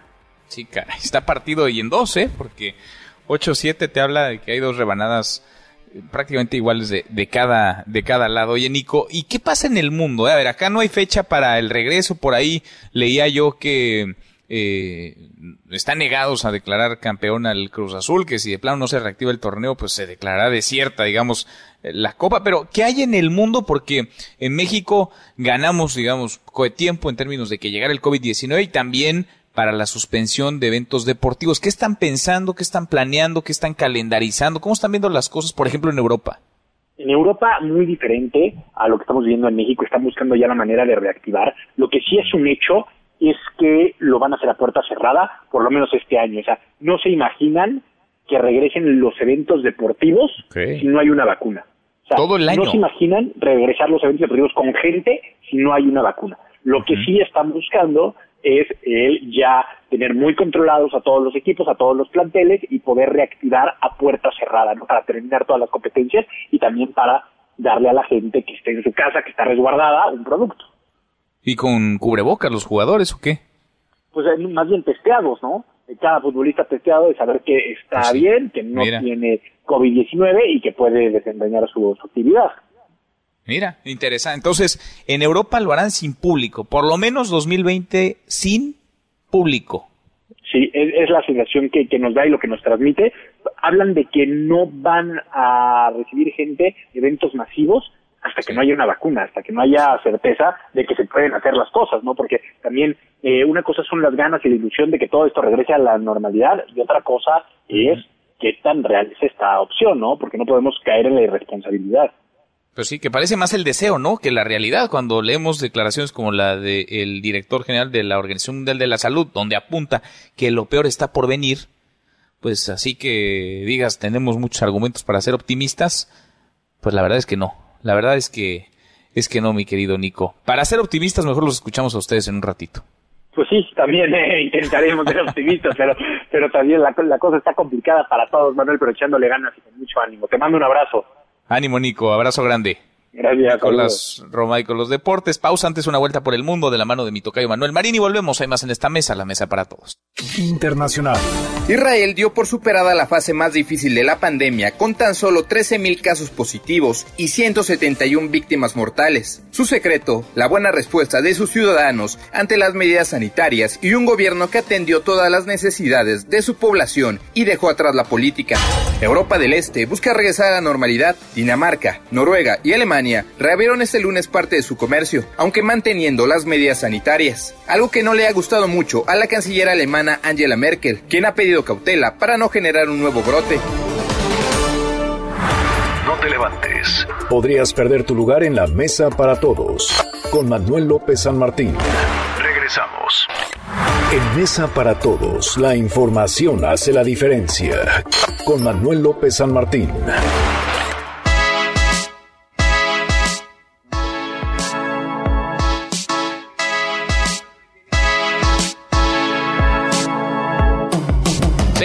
Esta mesa, la mesa para todos. Le decía, pues, eh, una sesión complicada la que hay en el Senado de la República. No apta para cardíacos, batallaron para reunir el quórum necesario, 65 senadores al menos de los 128 que hay, para sacar la ley de amnistía. Uno pensaría bien, que bueno, que se apruebe la ley de amnistía, sí, pero pues ya que están ahí los senadores aprovechando viaje, ya que se reunieron los legisladores, que le entren a otros frentes urgentes. Por ejemplo, la crisis económica. ¿Cómo van las cosas ahí en el Senado, Oscar? Oscar Palacios, de nuevo voy contigo. Buenas tardes. Oscar, Oscar, no tengo a Oscar. ¿Qué tal, Manuel? Manuel, buenas tardes. Te escucho, mi querido Oscar, te escucho adelante. ¿Qué tal, Manuel? Pues tras reunirse el quórum legal requerido, el Senado de la República inició ya la sesión de este lunes con la presencia de senadores de oposición, quienes, bueno, advirtieron que darán la batalla para exigir que se apruebe un plan emergente de salud y economía ante la contingencia por la pandemia de coronavirus. Justo previo a la sesión en conferencia de prensa, el coordinador de los senadores del PAN, Mauricio Curi González, criticó que se haya convocado a una sesión presencial solo para aprobar la ley de amnistía que, insistió, no ayudará a muchos. Señaló que Morena está fallando a la ciudadanía al no querer abordar los temas en materia económica y de salud que realmente importan en estos momentos. Vamos a escuchar al senador Mauricio Q. que le han fallado a México son los de Morena. Y le han fallado todos los días y cada vez está peor. También es así que quieren sacar esta ley que no ayuda a nadie. No es, no es cierto que ayude a porque solamente el 15% serían el 100% que está en las cárceles. No va, no va dirigido, va a cambiar la discusión del país y por eso nos vamos a meter ahorita, para volver a, insistir a que metan lo importante, que lo importante es la economía y la salud. Por su parte, el coordinador de los senadores del PRI, Miguel Ángel Osorio Chonga, advirtió que, el, que existe mucho riesgo al llevar a cabo una sesión presencial en estos momentos, por lo que, bueno, cuestionó la, la postura de Morena que dijo solo está siguiendo instrucciones del Ejecutivo Federal. Así lo dijo. El riesgo enorme, enorme que estemos así como estamos, con todo y cubrebocas, enorme. Pues no si nos estaban diciendo que no podía haber sesiones, y se nos dijo una y otra vez que no había forma, que estaban cumpliendo el reglamento o lo que había indicado la Casa de Gobierno. Esto que estamos haciendo es un acto que no cabe en ninguna parte del mundo, en nadie lo está haciendo y que nosotros solamente, porque quieren sacar una ley, pues yo creo que están cumpliendo instrucciones solamente. Y bueno, justo iniciada ya la sesión de pleno, los senadores de oposición pusieron ya sobre la mesa esta exigencia para aprobar el plan emergente de salud y economía que han venido proponiendo desde hace ya varios días. Eh, estaremos pendientes de qué es lo que ocurre. Se estará votando, están pidiendo votación precisamente en el tablero electrónico para ver si se incluyen estos temas en el orden del día, Manuel. Oye, Oscar, ¿traen cubrebocas los senadores por un lado y por el otro? ¿Están todos ahí juntos como si fuera una sesión normal? Exactamente, ¿no? Eh, de hecho, al inicio de la sesión eh, se había propuesto que fueran, eh, incluso algunos senadores pudieron seguir la sesión de pleno desde sus oficinas, lo cual lo pueden hacer desde el circuito cerrado. Sin embargo, vemos a un gran número de, senadores reunidos precisamente en el salón de sesiones, todos ellos, por supuesto, con cubrebocas e incluso algunos otros con las famosas caretas que se han colocado algunos en, la cabeza. pues están reunidos hasta donde, hasta donde nos quedamos, están reunidos entonces y también en esta ciudad están prohibidas en el país las reuniones eh, de, más de 50 personas. Yo no sé cómo es que estén ahí, porque son más de 100, más de 50, ¿no, Oscar? Así es, así es, son más de 50. De hecho, la sesión inició con 67 senadores. Entonces, eh, de hecho, los vemos eh, prácticamente uno eh, arriba del otro, debajo del otro, por la ubicación precisamente de los de los escaños. Se ha respetado en el caso, por ejemplo, de los senadores de, del PAN la, lo que es la sana distancia, dejando un lugar intercalado, un lugar vacío entre entre ellos. Sin embargo, pues sí hay, hay bastantes senadores en el pleno. Bueno, prohibidas las reuniones de más de 50 personas, menos si usted es senador, senadora. Gracias, Oscar.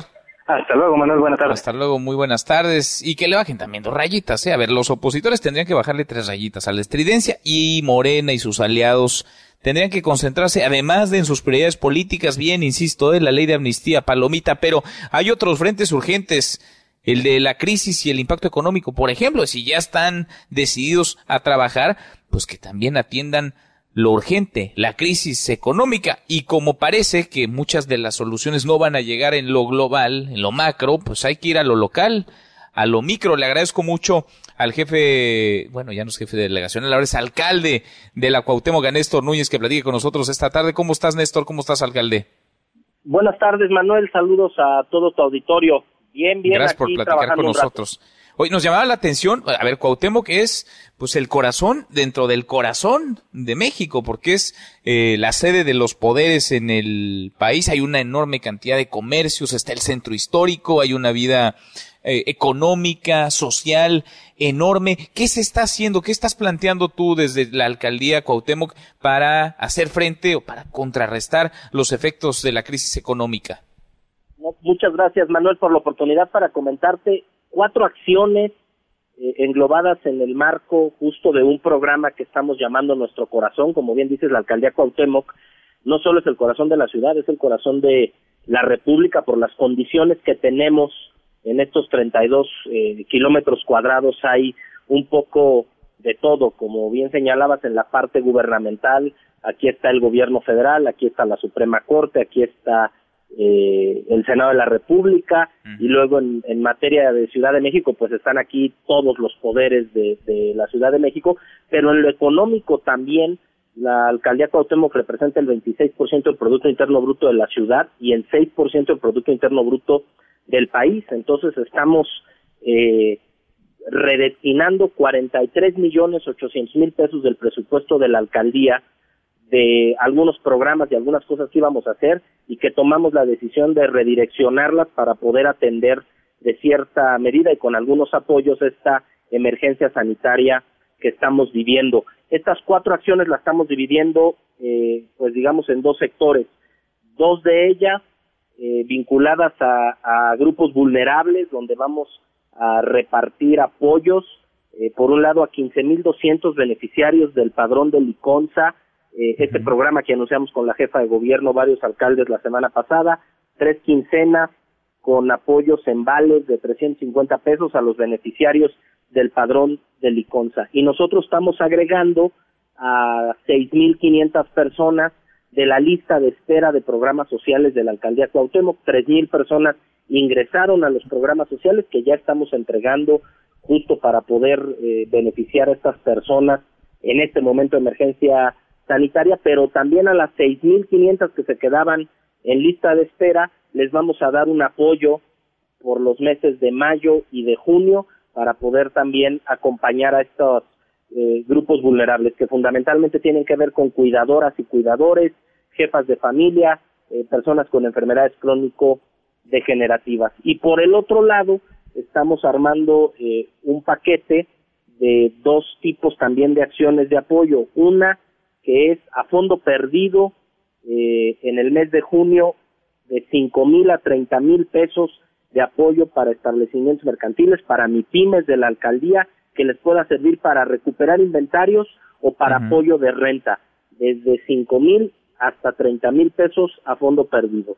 Y otro apoyo que vamos a dar en el mes de mayo, también a fondo perdido para MIPIMES de la alcaldía Cuauhtémoc, es un subsidio al empleo de dos mil pesos por trabajador, de hasta 25 trabajadores por mi pyme, que creemos nos puede ayudar a que no ocurran despidos, a que puedan solventar la nómina eh, muchas MIPIMES de la alcaldía Cuauhtémoc. Te repito, porque se las están viendo negras, ¿no? ¿Eh? Está, está, se las están viendo negras, está parada la, la, actividad económica en toda la alcaldía, vaya, en toda la ciudad, en todo el país, Néstor. Así es, así es. La alcaldía Cuauhtémoc tiene fundamentalmente su eh, fuerza económica en el sector de servicios. Tú lo sabes, tenemos el 52% de los cuartos de hotel en la alcaldía, tenemos eh, muchísimos restaurantes eh, y bueno, creemos que con este primer paquete de acompañamiento que estamos apostando, le son 21 millones de pesos para MIPIMES, 22 800 para eh, grupos vulnerables, creo que podemos eh, dar un avance y un acompañamiento al sector productivo y al vulnerable de la alcaldía en este momento que lo principal es la emergencia sanitaria, como bien comentabas, quedarnos en casa y guardar sana distancia, ¿no? Por lo pronto se van poniendo pues ya propuestas, ideas, alternativas sobre la mesa. Vamos platicando, si te parece, Néstor, sobre la ejecución de las mismas. Te agradezco como siempre. No, a tus órdenes y un saludo a tu auditorio. Gracias, muy buenas tardes. El alcalde de la Cuauhtémoc en la Ciudad de México, Néstor Núñez, decía, ya le platicaba el doctor Gustavo Reyes Terán, el titular de la Comisión Coordinadora de Institutos Nacionales de Salud y Hospitales de Alta Especialidad, ayer en la conferencia de la tarde-noche en el Palacio Nacional, junto al subsecretario Hugo López Gatel, que se está llegando ya a la saturación de los hospitales en el área metropolitana del Valle de México, donde se está atendiendo a pacientes con COVID-19. Sabemos, el Valle de México por la concentración tiene más número de casos, uno de cada cuatro prácticamente términos, digamos, eh, redondos, uno de cada cuatro contagios están en el Valle de México señaló que de las 526 camas disponibles en los hospitales de la Secretaría de Salud están ocupadas 449. Hay 77, pues nada más 77 camas para terapia intensiva. Yo le agradezco mucho a la Secretaria de Salud de la Ciudad de México, a Oliva López Arellano, a la doctora Oliva López, que platique con nosotros esta tarde. Gracias, secretaria. ¿Cómo estás?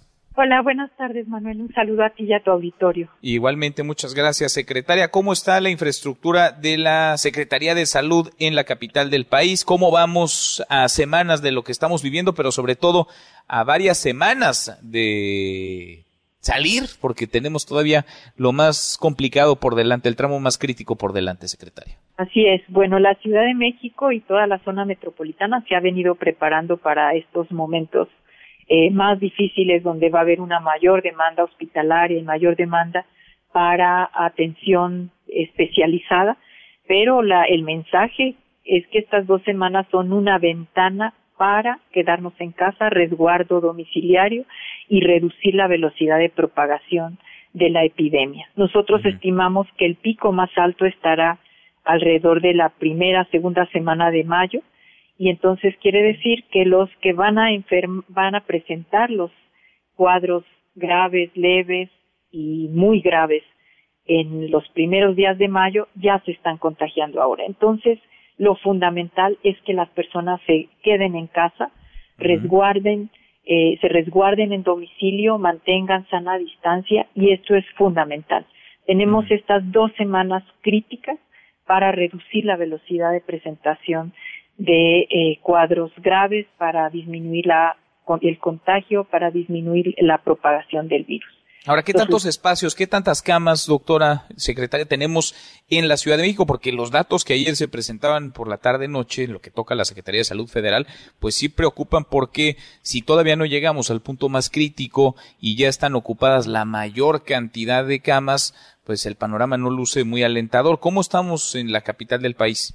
Sí, eh, en promedio estaríamos como, como un 35% de ocupación de los hospitales de la zona metropolitana. Ha venido haciéndose un proceso acelerado de reconversión hospitalaria y sumando toda la capacidad del gobierno federal, del Estado de México, del INS, del ISTE, de nuestros hospitales, los institutos nacionales y los hospitales de referencia, también federales, es que tenemos todavía en este momento capacidad de recepción. Ahora, esto es diferenciado porque, tal como lo señalaba el doctor Reyes Terán, el INER y nutrición están ya con una ocupación muy alta. Estamos hablando de 80%, de 85%. En otros hospitales, en la ciudad, por ejemplo, tenemos eh, menor ocupación, todavía tenemos camas disponibles y estamos también ahí con un proceso acelerado de reconversión. Ahora, eh, el proceso en el que nos encontramos es inédito, no hay un solo sistema de salud, por más que se prepare, que haya estado listo ni en México, ni en Estados Unidos, ni en Europa, ni en Asia para lo que estamos, para lo que estamos viviendo, doctora. ¿Qué tanto, digamos, en el escenario más alentador, y le preguntaría también, en el escenario más crítico, qué tanto calculan ustedes, estiman que haya de pacientes ingresados que requieran de atención hospitalaria al mismo tiempo en el Valle de México, en la Ciudad de México? En el escenario que nosotros estamos estimando, estaríamos pensando en 1.500 personas que estuvieran en un día requiriendo atención hospitalaria. Y en, en un porcentaje de estas personas, el 40% probablemente eh, requerirían intubación. Ahora. 1.500, perdón, más, eh, ¿hay 1.500 camas para atender a esas personas hoy por hoy en la Ciudad de México? Camas, sí, hay 1.500 camas y la reconversión hospitalaria nos estaría permitiendo en pocos en pocos días, en la siguiente semana, sumar más camas ah, para, para atender esto. Ahora, aquí la clave es que, como usted lo señala correctamente, no hay sistema de salud que alcance si las personas no reducen la velocidad del contagio. Y esto es clave. Tenemos dos semanas de oportunidad para quedarnos en casa, dar el último jalón de disciplina y de, de responsabilidad, de corresponsabilidad ciudadana y de solidaridad, de cuidar a nuestros adultos mayores, de quedarnos en casa, hacer un esfuerzo muy importante para el resguardo domiciliario esta semana y la que sigue. Y con eso podríamos aplanar el pico severo que estamos pensando tendríamos eh, la primera o segunda semana de mayo primera, segunda semana de mayo podría ser el momento más, eh, complejo, el de mayor número de casos positivos al mismo tiempo. Exacto. Bien, con una epidemia, ha dicho el propio subsecretario López Gatel que esta va a ser una epidemia larga. ¿Hasta cuándo se calcula que haya un aplanamiento de la curva, si es que es el término correcto que ustedes estiman? Sí, este aplanamiento va a ser gradual. El que es muy importante es el, el aplanamiento del pico, del momento de, del pico epidémico porque es el momento donde hay una demanda muy importante de servicios hospitalarios y de servicios de alta especialidad. Entonces, aplanando eso, ya podemos tener, digamos, una, va a estar circulando el virus, va a haber propagación y seguramente, eh, dependiendo de la evaluación que se hace todos los días de cómo se comporta esta reproducción de, la epidemia, cómo es la velocidad, cuántos casos están apareciendo nuevos, se puede ir eh, graduando las medidas, ¿no? Regulando las medidas y como han hecho en otros países, más adelante, ya en junio, julio, ya ir con un conjunto de medidas de, pues, de contención que nos permitan ir progresivamente regresando a una actividad habitual. ¿Junio? Por ¿Julio? eso es un aplanamiento a largo plazo. ¿Hacia el mes de junio, julio? Sí, o sea, ahorita el resguardo domiciliario es hasta el 30 de mayo. Ese es, es, digamos, el, ya lo que está definido y sobre todo para la zona metropolitana de la Ciudad de México. Aunque era 30 de abril y sabemos que estas fechas, vaya, conforme a la realidad. Se van moviendo conforme se, analiza el comportamiento de la epidemia, así es pero no sería descabellado, vaya, no habría que descartar que esto se pueda prolongar más. Si nos portamos bien, podría ser hacia finales de mayo, principios de junio, pero nada está dicho, nada está escrito. Exactamente, nada está escrito y la ciudadanía lo puede escribir lo mejor posible. si se queda pues en casa, si se resguarda con mucha responsabilidad y solidaridad, cuidamos a nuestros adultos mayores, no propagamos el virus, no contagiamos y no nos contagiamos. Esto es clave para que el servicio de salud, el personal de salud que no puede quedarse en casa, que es eh, el personal que está muy comprometido en esta en este momento de atención a los pacientes que requieren hospitalización o que requieren una atención domiciliaria, que bien a través de los centros de salud estamos dando una atención domiciliaria. Es un personal muy comprometido y este personal que no puede quedarse en casa agradece muchísimo que la mayor parte de la ciudadanía sí se quede en casa, porque nos van a ayudar, nos van a ayudar a tener buena respuesta en nuestros hospitales, nos van a ayudar a que no se saturen estas unidades de atención hospitalaria y de atención médica y vamos a reducir la velocidad del contagio. Entonces, eso es una oportunidad que nos podemos dar como ciudad en estas dos semanas. Así es. Ahora, secretaria, hemos escuchado a los gobernadores de Jalisco, Enrique Alfaro, de Michoacán, Silvano Aureoles, radicalizar las medidas por encima incluso de lo que la propia federación, el propio gobierno federal ha recomendado. Estamos en una especie de toque de queda en esos estados. Hay multas, sanciones ya mucho más fuertes para quienes salgan a la calle si no lo hacen para realizar alguna actividad esencial. ¿Se calcula, se estima o se descarta de plano en la Ciudad de México aplicar algo similar? No, la Ciudad de México es una ciudad de derechos. El gobierno que encabeza la doctora Claudia Sheinbaum es un gobierno democrático que respeta los derechos, que apela a la información, a la corresponsabilidad, a la solidaridad.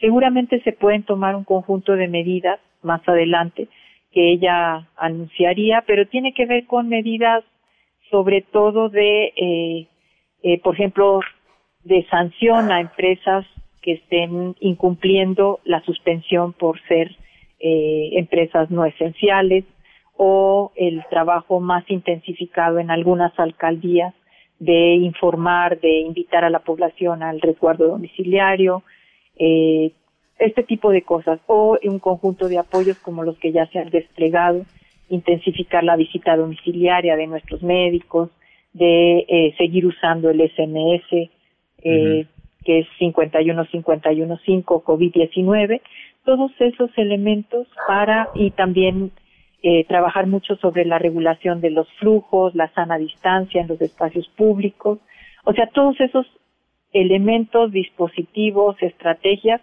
pero que entienden, respetan a una ciudadanía informada y que toma decisiones. O sea, aquí está descartado, por supuesto, el toque de queda, lo ha dicho la doctora Sheinbaum en muchos momentos y creo que es, seguimos siendo, pues, es hay una convicción de una ciudad de derechos. Bien, Secretaria, como siempre, agradezco estos minutos. Seguimos platicando en el camino porque nos falta un rato todavía de esto. Gracias. Claro que sí. Con mucho gusto. Buenas tardes. Muy buenas tardes, la secretaria Oliva López Arellano, secretaria de Salud en la Ciudad de México. Cruzamos la media ya la hora con 38. Pausa, volvemos con un resumen de lo más importante del día. Esta mesa, la mesa para todo. No te levantes. Podrías perder tu lugar en la mesa para todos. Con Manuel López San Martín. Regresamos. En Mesa para Todos, la información hace la diferencia. Con Manuel López San Martín. Seguimos, volvemos a esta mesa, la mesa para todos. Cruzamos la media ya, la hora con 40-20 para la hora. Vamos con un resumen de lo más importante del día. Resumen. Resumen. Lunes negro, el West Texas Intermediate, la mezcla petrolera en los Estados Unidos cayó 305.9% a menos 37.63 dólares por barril. Es la primera vez en la historia que cotiza números negativos. Le pagan, pues, le pagan si se lo lleva, le pagan por comprar futuros. Y como era de esperarse, efecto dominó en los mercados, las acciones en Wall Street, en los Estados Unidos, cayeron más de 2%. Y el dólar, por las nubes, otra vez, subiendo, avanza hasta los 24 pesos con 56 centavos. Lo peor de la pandemia por el COVID-19 está aún por venir, advierte la Organización Mundial de la Salud. Prevengamos esta tragedia, es un virus que muchas personas aún no entienden, dijo el director general de la OMS, Tedros Adhanom. Vamos bien, dicen en México, en la reducción de contagios del COVID-19. Esto lo asegura el subsecretario de Salud, Hugo López Gatel, que subió un video a sus redes sociales. Escúchelo estamos logrando reducir la transmisión, estamos logrando tener menos contagios y por lo tanto menos personas enfermas de COVID. Muchas gracias, sigamos disciplinados, nos faltan todavía varias semanas hasta el 30 de mayo o hasta el 18 de mayo solo si vives en un municipio de baja transmisión. Si y solo si nos mantenemos en casa, vamos a lograr mantener controlada a esta epidemia hasta que regresemos a la normalidad. Tú, quédate en casa. Bueno, unas políticas son las que dicta la autoridad federal, el subsecretario de salud, otras las que aplican algunos estados y municipios. Jalisco y Michoacán, por ejemplo, los estados de Jalisco y Michoacán aplican ya el confinamiento obligatorio para personas sin actividades esenciales. Hay multas económicas, trabajo comunitario y hasta cárcel por 36 horas para quienes violen las restricciones. Bueno, ¿cómo vamos en la Ciudad de México en materia de contagios, de cifras? Ernestina Álvarez, Ernestina, buenas tardes. Manuel, buenas tardes para ti, para el auditorio. Te informo que la Ciudad de México continúa siendo el epicentro de los contagios y muertes de COVID-19 al concentrar el 31% de los casos confirmados a nivel nacional y contar con 2.591 infectados y 183 decesos. Las 16 alcaldías de la capital registran casos de coronavirus, pero Iztapalapa tiene la mayor cantidad de contagios con 327. Gustavo Madero tiene más muertes con 39 en contraste con Milpa Alta, que no registra decesos y solo cuenta con 47 infectados. Las alcaldías con más casos son Iztapalapa con 327 y 28 defunciones, Gustavo Madero con 263 casos y 39 muertes, Tlalpan con 201 infectados y 8 fallecidos, Álvaro Obregón tiene 78 contagios y 15 decesos, mientras que Miguel Hidalgo reporta 178 infectados, Cuauhtémoc 160, Coyoacán 142, Benito Benito Juárez 109, Azcapotzalco 107, Venustiano Carranza 105, Xochimilco 104, Iztacalco y Coajimalpa contemplan 103, Magdalena Contreras 57 y Tláhuac 48 infectados. Los hospitales de alta especialidad e institutos nacionales dedicados a atender pacientes de coronavirus en la Ciudad de México reportan una ocupación del 85% en sus áreas de cuidados intensivos, por lo que en estos momentos solo les quedan 77 camas en terapia intensiva. Hasta aquí el reporte.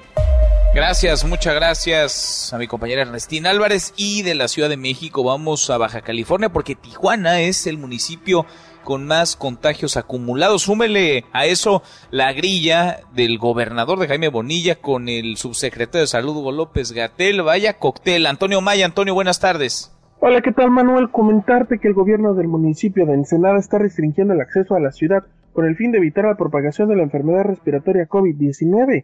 El presidente municipal de Ensenada, Armando Ayala Robles, justificó esta decisión con el argumento de que en las demás localidades de Baja California está aumentando el número de muertes y de contagios de esta enfermedad. Escuchemos lo que dijo el alcalde. Quiero informarles que con el objetivo de proteger en mayor medida a las y los ensenadenses debido a la cercanía con Tijuana, uno de los municipios con el mayor número de casos positivos a COVID-19. Hemos tomado la decisión consensuada, sociedad y gobierno, de restringir a partir del primer minuto de este lunes 20 de abril el acceso a nuestro municipio. Manuel, con esta nueva disposición solo se permitirá el ingreso a esta ciudad a las personas que justifiquen su estadía. De igual manera, serán reforzados los filtros sanitarios, ampliando los cuestionamientos a quienes lleguen y salgan de esa ciudad. También serán sancionadas las personas que realicen actividades recreativas. En cuanto a las pruebas de diagnóstico, te comento que el gobernador del estado, Jaime Bonilla Valdés, anunció que a partir de hoy empezará a operar tres laboratorios adicionales para desahogar de manera rápida los resultados de las pruebas COVID-19. En Baja California, Actualmente hay 786 casos positivos, siendo Tijuana quien lidera la lista de contagiados. Hasta aquí la información, continuamos en Mesa para Todos. Gracias, muchas gracias Antonio. Además hay las cifras, las del gobierno de Baja California, de casos confirmados y decesos, y otras, las que maneja el subsecretario de Salud, Hugo López Gatel. Bueno, de Baja California vamos a Sinaloa, Sinaloa que tiene al segundo municipio con más contagios acumulados en el país. Karina Méndez, Karina, buenas tardes. Hola, ¿qué tal Manuel? Buenas tardes. Desde Sinaloa te saludo y te informo que la Secretaría de Salud dio a conocer que en Sinaloa hay 35 nuevos pacientes contagiados de coronavirus COVID-19, 19 de ellos en Culiacán y 6 en Mazatlán, el resto en el estado. Se presentaron dos nuevos decesos de hombres, uno en Culiacán de 62 años de edad y uno más en Nabolato de 58. Con ellos ya son 47 hasta la fecha. Actualmente en Sinaloa hay 350 pacientes activos, 55 recuperados y 459 sospechosos. En más información, Manuel, te comento que el gobernador del estado, Quirino Ordaz Coppel, supervisó el punto de revisión sanitario instalado en la carretera Culiacán-Nabolato. Escuchemos al gobernador Quirino Ordaz Coppel. Yo vine aquí a checar, a supervisar, porque mi chamba es ver que se esté atendiendo, que se esté cumpliendo, realmente atendiendo todas las acciones y medidas para proteger la salud y la vida y bueno, pues es un virus que ya lo sabemos, es altamente contagioso. En el punto de revisión, el mandatario dio a conocer que se han instalado 20 puntos más para reforzar las acciones de protección a la vida y la salud, donde además se les toma la temperatura a los automovilistas y les pide por favor que regresen a casa si no es de primera necesidad mantenerse fuera. Hasta aquí mi reporte. Continuamos con más información en Mesa para Todos. Gracias, muchas gracias Karina. Y bueno, con cientos cinco asesinatos ayer domingo, el día más violento en lo que va de este 2020, de acuerdo con el conteo diario del gobierno federal. Ni el COVID-19, ni la crisis económica, la violencia y sigue.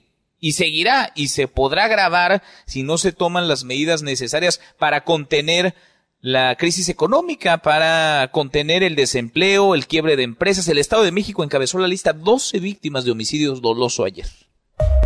En lugar de repartir despensas, dice el presidente López Obrador que los grupos criminales que han estado distribuyendo apoyos por el COVID-19 tendrían que dejar pero las armas, tendrían que dejar la violencia. Escucha lo que dijo en la mañanera. Estamos atendiendo el coronavirus, pero desgraciadamente seguimos teniendo problemas con homicidios, ni siquiera porque existe esta situación del coronavirus, se han calmado. Entonces, que no vengan ahora a decir estamos entregando despensas. No, mejor bájenle, bájenle. Bueno, bájenle, pide el presidente López Obrador. Hasta aquí el resumen con lo más importante del día. Pausa y volvemos. Hay más en esta mesa, la mesa para todos. Información para el nuevo milenio. Mesa para todos, con Manuel López San Martín. Regresamos. Más información y análisis en Mesa para Todos, con Manuel López San Martín. Seguimos, volvemos a esta mesa, la mesa para todos. Ya mero nos vamos, revisamos lo último de la información. En tiempo real, el Universal. Lo que nos confirmaba hace unos minutos la Secretaria de Salud de la Ciudad de México, hospitales del Valle de México con ocupación del 34% por COVID-19, asegura Claudia Sheinbaum. El Heraldo de México. Armando Guadiana viajó en un avión privado de empresario para llegar a la sesión del Senado y además, ya se lo cuento como chisme, además sin cubrebocas. Milenio. Moody's no ve riesgos para el grado de inversión de México en el mediano plazo. MDS Noticias. Rechaza Morena llamados a replantear pacto fiscal. El país. El petróleo en Estados Unidos entra en terreno negativo y los inversores cobran por comprar barriles por primera vez en la historia. The New York Times. Los precios del petróleo caen en picada, el acuerdo se ayuda, se detiene. Con esto cerramos, con esto llegamos al final. Gracias, muchas gracias por habernos acompañado a lo largo de estas dos horas. Gracias por arrancar acá la semana. Soy Manuel López San Martín. Se quedan con Nicolás Romay, Radio Marca Claro. Nos vemos al rato a las 8 de la noche. Noticias República MX por ADN 40 y aquí nos encontramos en esta mesa, la mesa para todos. Mañana, como todos los días, pásenla muy bien, ya casi es viernes.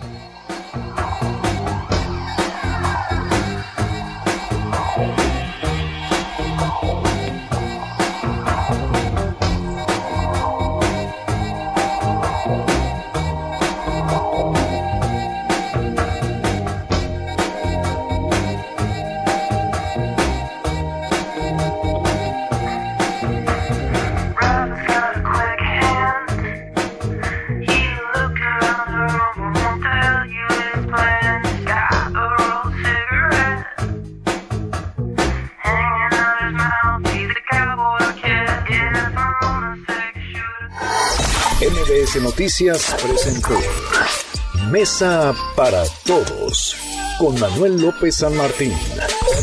Un espacio donde todos tienen un lugar. Este podcast lo escuchas en exclusiva por Himalaya. Si aún no lo haces, descarga la app para que no te pierdas ningún capítulo. Himalaya.com